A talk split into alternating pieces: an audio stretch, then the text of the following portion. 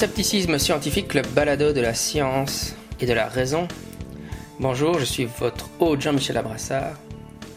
Et aujourd'hui, nous allons avoir un nouvel épisode d'aphorisme. Voilà, j'ai obtenu 30. L'homme d'acier, Steelman, est l'inverse de l'épouvantail Strawman. Non seulement vous essayez de représenter correctement l'argument de la personne contre qui vous argumentez, mais en plus vous essayez de le rendre le plus solide possible, de l'améliorer pour elle.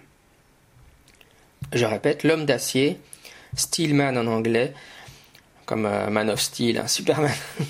Mais là, c'est l'inverse, c'est Steelman. Et l'inverse de l'épouvantail, Strawman. Euh, non seulement vous essayez de représenter correctement l'argument de la personne contre qui vous argumentez, mais en plus vous essayez de le rendre le plus solide possible, de l'améliorer pour elle. Donc là, la première fois que j'ai entendu parler de, de Steelman, c'est dans les milieux, euh, dans le groupe qui s'appelle Less Wrong, avoir moins tort, qui est euh, particulièrement représenté dans le mouvement sceptique pour l'instant par euh, Julia Galev qui, réalise le podcast Rationally Speaking, qui est un de mon podcast préféré sur le scepticisme, disons. Et donc l'idée du Steelman, bah, c'est l'inverse d'un Strawman. Donc le Strawman, l'argument d'épouvantail, c'est au lieu d'argumenter contre l'argument tel qu'il est présenté par votre contradicteur, vous argumentez contre une version amoindrie de celui-ci pour vous faciliter la tâche. Donc vous présentez l'argument sous une forme euh, faible, voire ridicule, puis vous argumentez contre ça et vous dites euh, voilà si j'ai réussi à battre cette, forme de l'argument, j'ai battu l'argument de mon contradicteur. Bah non, puisque vous avez utilisé un argument plus faible. Donc c'est vraiment une stratégie rhétorique qui marche assez bien, mais euh, une stratégie rhétorique néanmoins et euh, évidemment, si le but c'est d'engager véritablement les arguments des contradicteurs, si le but c'est de vraiment réfléchir finalement à deux par le débat, bah, si, on ne peut pas se permettre d'utiliser un strawman.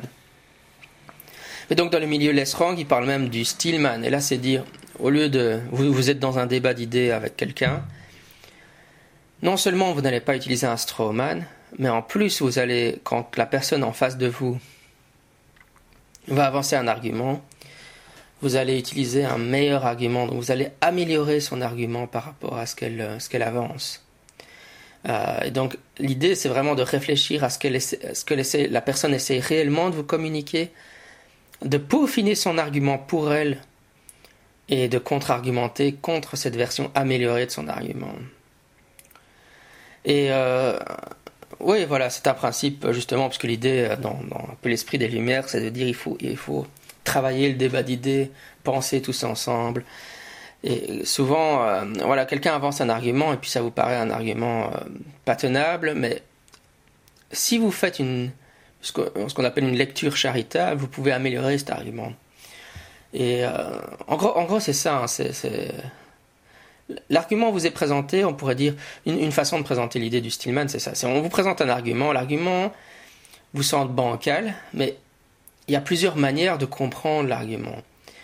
Et qui sont valides, hein, et qui, sont finalement ce que veut, dire la personne. Mais au lieu, dans, ces différentes versions, vous allez choisir, par exemple, la version la plus charitable de l'argument vous partez sur l'idée de qu'est-ce qui vous semble le point fort de l'argument qu'on vous oppose, et pas son point faible qui serait le strawman. Et vous contre-argumentez contre ça. Et évidemment, dans une perspective rationnelle, c'est beaucoup mieux de faire ça, puisque ça permet vraiment de faire avancer la réflexion sur les choses plutôt que les. On n'est pas dans une perspective rhétorique, on est dans une perspective de communauté de pensée ou de pensée ensemble. Ok, je relance le dé.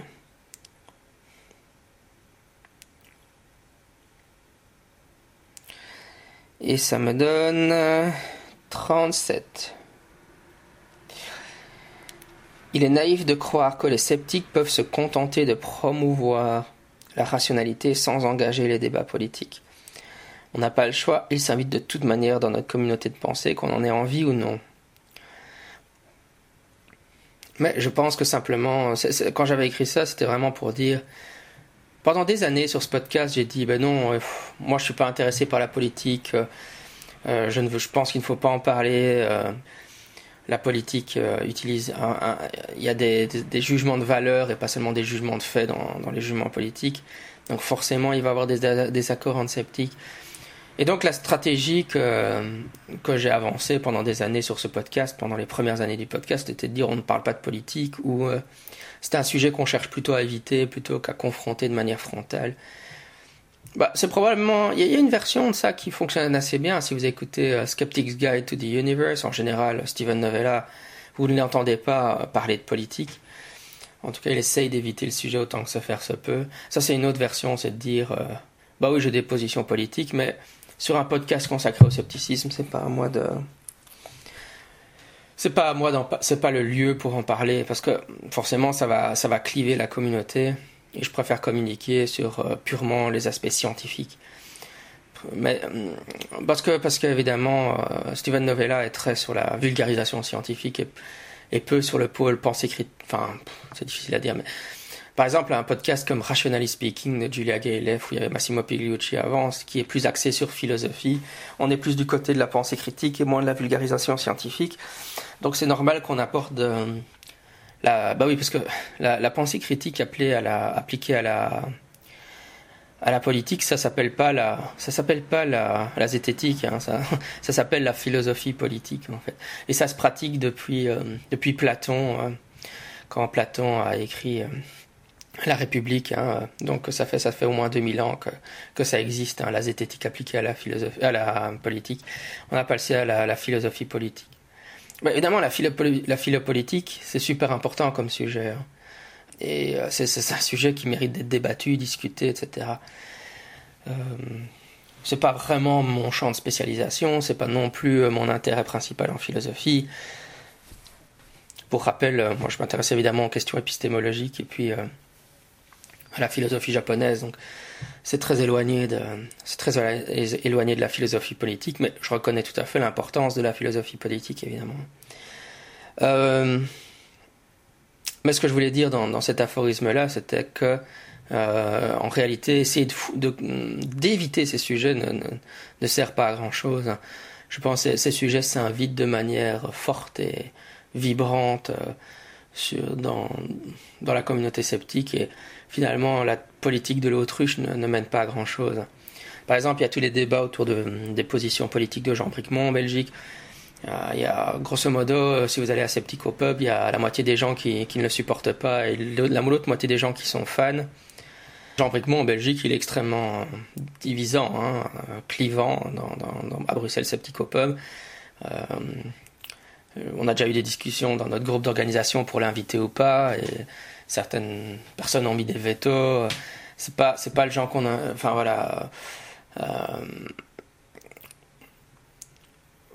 bon après, de toute façon, la question de est-ce qu'on met des veto aussi. Euh, moi, je suis plus, indépendamment de ce que je pense des gens Bricmont, je suis plus contre le principe de mettre des veto, de ne pas inviter des gens. C'est un peu comme, comme on a, comme l'histoire. Euh, donc, Richard Dawkins a été désinvité d'une conférence du, du NESC, donc de, de l'équipe de Skeptics Guide to the Universe, mais à, New York.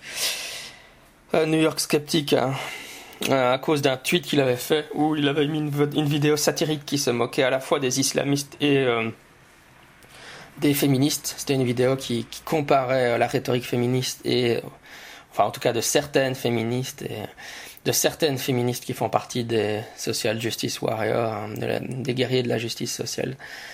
Euh, donc, euh, il avait tuté ça et puis il s'est fait désinviter d'une conférence. Et puis, euh, finalement, on l'a réinvité et il a fait, il a malheureusement fait une petite attaque cardiaque. Bon, maintenant il va bien, mais à cause de ça, il n'ira de toute façon pas à la conférence malgré qu'il ait été réinvité. Voilà, donc ça c'est tous des sujets un peu très très clivants dans la communauté. Euh, euh, même le sujet justement, est-ce qu'on est-ce doit mettre des droits de veto, est-ce qu'on doit désinviter certaines personnes. Donc après ça rentre dans les débats sur la, liberté d'expression, etc. Bon, moi je suis tout ça avec intérêt. Euh, plus, plus, plus, je suis tout ça, moi je sais quoi en penser. c'est des sujets qui me qui me qui m'interpellent tout en ayant tout en étant particulièrement oui, je ne sais pas. Je, ne sais pas trop quoi en penser. Par exemple, par exemple pour le, le fait d'avoir désinvité euh, Richard Dawkins à cause de ce tweet euh, satirique, euh, pour moi, je lisais les arguments pro et contra. Et je trouvais qu'il y avait, il y, avait il y avait du vrai dans les deux côtés.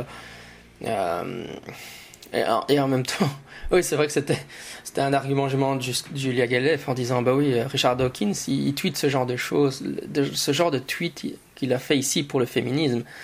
C'est le genre de tweet qu'il fait tout le temps, mais pour, la religion. Alors pourquoi est-ce que c'est ok qu'il le fasse pour euh, casser du sucre sur les religieux, mais pas ok qu'il le fasse euh, pour, euh, pour se moquer de certaines féministes? Enfin, Ça, c'était un argument qui me parlait particulièrement, hein, parce que je pense que. Oui, enfin, finalement, Richard Dawkins, il est, il est pareil à lui-même. Hein. Tous les gens qui, qui, qui, se, qui ont une, position extrêmement corrosive par rapport à la religion, qui posent beaucoup de blagues de ce type-là, euh, satiriques. Bah alors après, on a bon, la liberté d'expression, euh, on a le droit d'être satirique. je pense aussi, euh, par rapport aux affaires de Charlie Hebdo, etc., moi je suis tout à fait pour qu'on pour qu'on autorise, c'est important. Pour moi, je suis pour le droit au blasphème. Donc finalement, plus je pense à tout ça, plus je suis perdu. Mais ce que je voulais dire, c'était que, voilà, ces sujets-là, vous voyez, avec Richard Dawkins, on ne peut rien y faire. Euh, avec Jean Bricmont non plus, ces sujets-là sont, font partie intégrante du mouvement sceptique et on ne peut pas faire comme si elles n'existaient pas. Hein, euh, voilà. Voilà, je pense que c'est ça. La politique de l'autruche, elle ne donne pas en parler. Euh, ne fonctionne pas. Donc voilà, par exemple, je viens d'en parler, même si souvent je manifeste l'idée que je suis plutôt euh, perdu dans tout ça et que je, trouve qu'il y a des arguments pour et contre un peu partout et j'ai du mal à... Je suis même divisé, non seulement il y a un clivage dans la communauté sceptique sur ces sujets-là, mais je dirais que je suis même divisé intérieurement, je n'ai pas de position euh, claire et nette sur ces sujets. Parfois je sonne comme si j'en avais, mais je suis Ouais, je suis, certainement plus confus, plus perturbé par, ça, par ce sujet que, que je ne le sonne. Euh, je ne sais pas trop quoi en penser de Jean Bricmont, je ne sais pas trop quoi penser de, des débats sur les féministes euh, de type euh, Social Justice Warrior. Ah, ceci dit, c'est vrai qu'il y a la tronche en qui a fait pas mal, quelques billets intéressants. Il a fait un billet intéressant sur, les, les, les guerriers de de la justice sociale assez récemment. Hein. Donc euh, kudos à la tronche en biais parce que c'est vrai qu'il rentre, euh, il rentre vraiment dans ces sujets-là de manière euh, les deux pieds dans le plat. une, des choses, il ah, faut rendre à César ce qui est à César, la tronche en biais, ils n'ont pas peur. Moi, je dirais pas que j'ai peur non plus, mais disons, il a la force de ses convictions, je dirais. Hein. Là où moi, je, ma prudence vient probablement du fait que j'ai l'impression que tous ces sujets sont tellement complexes que, que j'entends les arguments des uns et des autres, et puis euh, voilà quoi. Mais euh, j'ai du mal à les intégrer en une vision du monde cohérente. Bref, on va passer au point. Euh, je vais relancer les dés. Voilà. Et qu'est-ce que ça me donne? 14. Bon, j'espère que c'est plus sur la politique. Hein, parce que 14, c'est quoi? Le fait que les lésions cérébrales affectent de manière si profonde et systématiquement le fonctionnement de la conscience est un argument fort contre le dualisme. Le fait que les lésions cérébrales affectent de manière si profonde et si systématique le fonctionnement de la conscience est un argument fort contre le dualisme. Oui, on revient sur les questions liées euh, aux expériences de mort imminente, etc. Je, lis beaucoup d'auteurs euh, du côté de la parapsychologie qui sont des dualistes. Et euh, ouais, j'ai un peu du mal avec le dualisme aussi. J'ai. Euh, enfin bon, il y, a beaucoup de choses qui me perturbent, comme ce qu'on avait parlé la dernière semaine, la semaine dernière, l'argument des trous, etc. Mais euh, bizarrement, c'est vrai que j'ai l'impression que, évidemment, le consensus scientifique majoritaire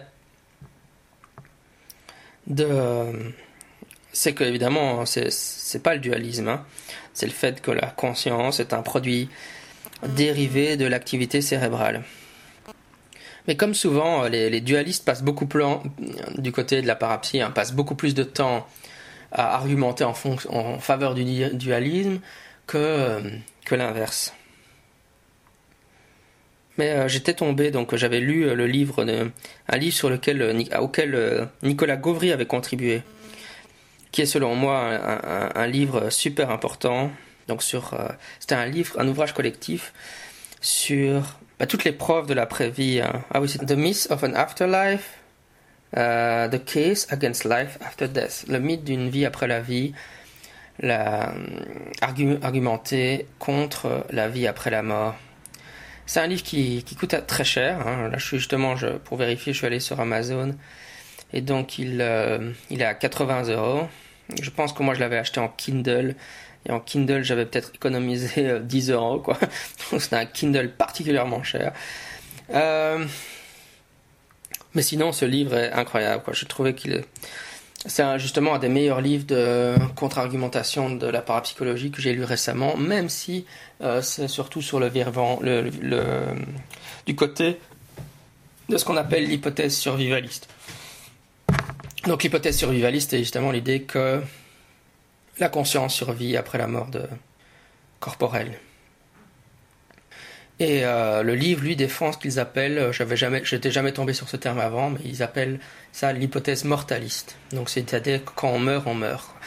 Vous allez me dire, bah oui, c'est évident, mais en fait, en fait bizarrement, euh, autant, autant évidemment dans la littérature parapsychologique, je tombe sur plein d'auteurs qui défendent le dualisme que personnellement je trouve peu convaincant. Hein. Comme je l'ai dit, je trouve ça, hmm, ça me fait généralement solidement grommeler quand je lis ce qu'ils écrivent. Mais il y a vraiment, mais, mais du côté, euh, du côté euh, sceptique, en fait, il y a beaucoup de, enfin voilà, le, consensus, beaucoup, je pense que la grande majorité des scientifiques considèrent que, que le cerveau euh, génère la, la, conscience, mais et de philosophes aussi. Euh, mais euh, finalement, ceux qui font ça, ben voilà, ils travaillent dans neuropsy, ils travaillent en psycho, et puis ils publient pas sur le sujet, quoi. Donc il n'y a pas vraiment, il y a pas beaucoup. Alors là, ce, livre-là comble ce vide de manière magistrale. C'est vraiment une brique de nombreux auteurs. Donc il y a Nicolas Gauvry dedans, pour les psychologues, mais il y a des neuropsies, il y a des philosophes, etc. Et donc il couvre euh, un large éventail d'arguments contre le dualisme. Euh, enfin, je ne saurais euh, trop chaudement le recommander. Et, mais moi, je dois avouer que je suis loin d'avoir assimilé l'ensemble du bouquin. Euh, il y a vraiment, c'est un livre vraiment très très riche en contenu sur lequel on doit assimiler, à méditer. Mais donc, vraiment un, argument de base qui, est avancé dans le bouquin, parce que bon, c'est forcément un, argument, mais, un argument en même temps qu'on qu'on entend finalement finalement peu. Hein. Euh, en tout cas, du côté parapsychologue, euh, chez dualiste, euh, je l'entends jamais. quoi. Et d'ailleurs, quand j'étais assez mon choix, Panalix défendait un moment que cette idée que la conscience existe indépendamment de l'activité cérébrale.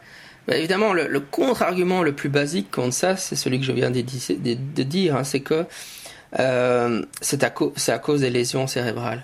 Bah oui, si on endommage votre cerveau, euh, votre conscience, elle, est affectée. Par exemple, euh, si vous avez euh, une bah, n'importe quel n'importe quel un accident de voiture et votre vous tapez la tête contre parce que vous n'avez pas bien mis votre ceinture, vous tapez la tête contre le pare-brise, votre cerveau va être affecté, ça va évidemment ces lésions vont générer des des des troubles du comportement. Enfin, ça me, ça Enfin, J'espère que c'est clair, c'est évident pour tout le monde.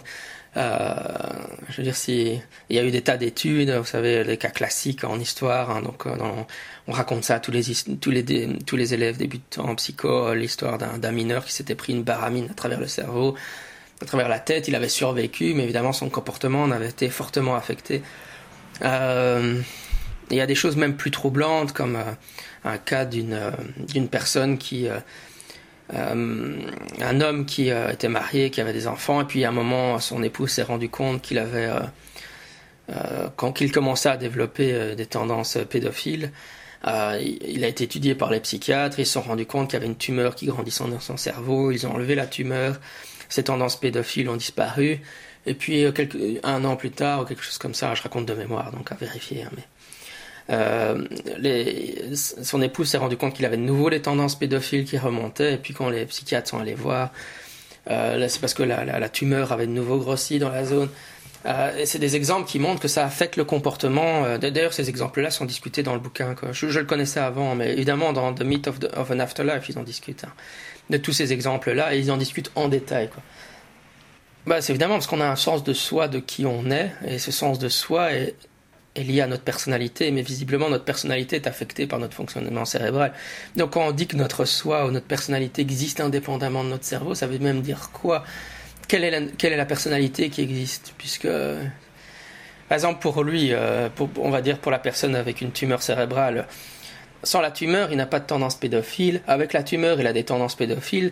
La conscience qui existe indépendamment du cerveau, c'est laquelle des deux? Est-ce que, sa conscience indépendante du cerveau pédophile ou pas? Euh, parce qu'évidemment, le, le, le, modèle que les, comme Dean Radin et tous ces gens-là avancent, c'est de dire que le cerveau est une sorte de récepteur de quelque chose. Donc la conscience serait un émetteur. On ne sait pas trop où ça serait. C'est là que généralement on tombe dans le quantoc. Hein. Vous savez, on, commence à invoquer la physique quantique à ce moment-là. Parce que la physique quantique, apparemment, enfin, vous savez, c'est pour les, un peu la, réponse à tout c'est bizarre. C'est toujours l'argument, la conscience est bizarre, la physique quantique est bizarre, et donc deux choses bizarres doivent s'expliquer l'une l'autre. Les lésions cérébrales, oui, les lésions cérébrales, ça affecte votre cerveau, et votre cerveau affecte votre conscience. Bon, la, réponse classique, ça va être de dire euh, les lésions cérébrales affectent la transmission, mais ou la, je veux dire la réception. Donc euh, voilà, il y a, la conscience qui émet un message, le cerveau est un récepteur. On ne sait pas trop où est la conscience, hein. parce que si on me dit euh, c'est une propriété inhérente de l'univers ou je ne sais pas quoi. Parce qu'évidemment, au niveau de la physique quantique, les gens aiment bien dire que l'univers est conscient, ou c'est de la conscience. Alors, alors c'est bizarre parce qu'ils utilisent le mot conscience d'une façon qui, pour moi, ne veut rien dire. Quoi. Ça veut dire quoi que l'univers est conscient? C'est un peu. Euh, on rentre dans de la métaphysique, mais. Euh, voilà, c'est du panpsychisme, hein, panpsychisme. Dire que même les pierres seraient conscientes, par exemple, ça veut dire quoi qu'une pierre serait consciente? Enfin bon. Euh, Bref, c'est des sujets à méditer, mais parfois c'est les parties de la philo où, bon, c'est toujours les, aspects de la métaphysique qui peuvent être très perturbants. Euh, pour moi, tout ça, tout ça me laisse assez de froid, disons. Euh, en tout cas, j'ai l'impression qu'ils utilisent le mot conscience d'une façon qui, qui n'a rien à voir avec ce qu'on appelle la conscience, dans le genre j'ai un sens de moi. Parce qu'en en fait, en fait c'est ça quoi. Il faudrait se dire si la conscience survit après la mort, ben, est-ce que, en sachant que notre conscience est fortement intégrée dans un corps, on pense, ben, on voit avec des yeux, on entend avec des oreilles, mais on pense aussi avec ses organes et avec les sensations. Qu'est-ce que ça voudrait dire d'être conscient sans avoir de corps déjà?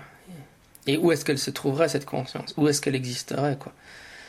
Enfin bon, euh, c'est toutes des questions bizarres, mais qui, ne sont jamais adressées de manière convaincante par les dualistes. Mais, mais c'est pas nouveau hein, en philosophie. Le dualisme, ça a été discuté depuis très longtemps. Hein, c'est pas.